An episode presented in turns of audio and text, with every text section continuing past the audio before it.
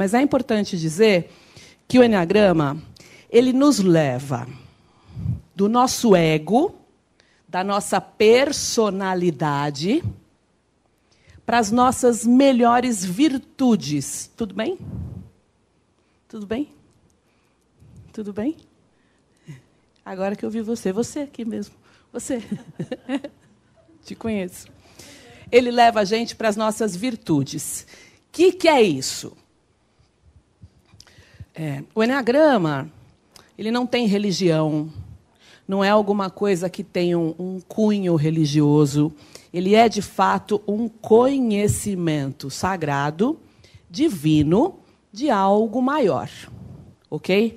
Esse algo maior, para você, pode ser o que você quiser. Pode ser Deus, pode ser Jeová, pode ser Jesus Cristo, pode ser Buda, pode ser Shiva, pode ser o que você quiser. Quando a gente fala do Enneagrama e a gente fala das constelações, nós falamos de algo maior que nos rege. Ponto. O que é, qual é o significado desse algo maior para cada um? Isso é muito pessoal, né? Em alguns momentos eu vou falar aqui de Deus como algo maior. Até porque o nosso caminho para a espiritualidade é algo muito pessoal. É individual. Como cada um chega até a sua espiritualidade, não tem julgamento, é, não tem certo e errado, é a forma como nós acessamos o amor e o coração.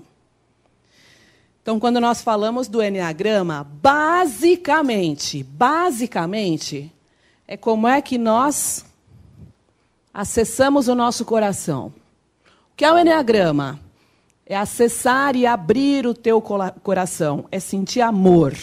O Enneagrama é um instrumento de compaixão, em que eu julgo menos, aponto menos o dedo para dizer você está errada, eu estou certa. Não.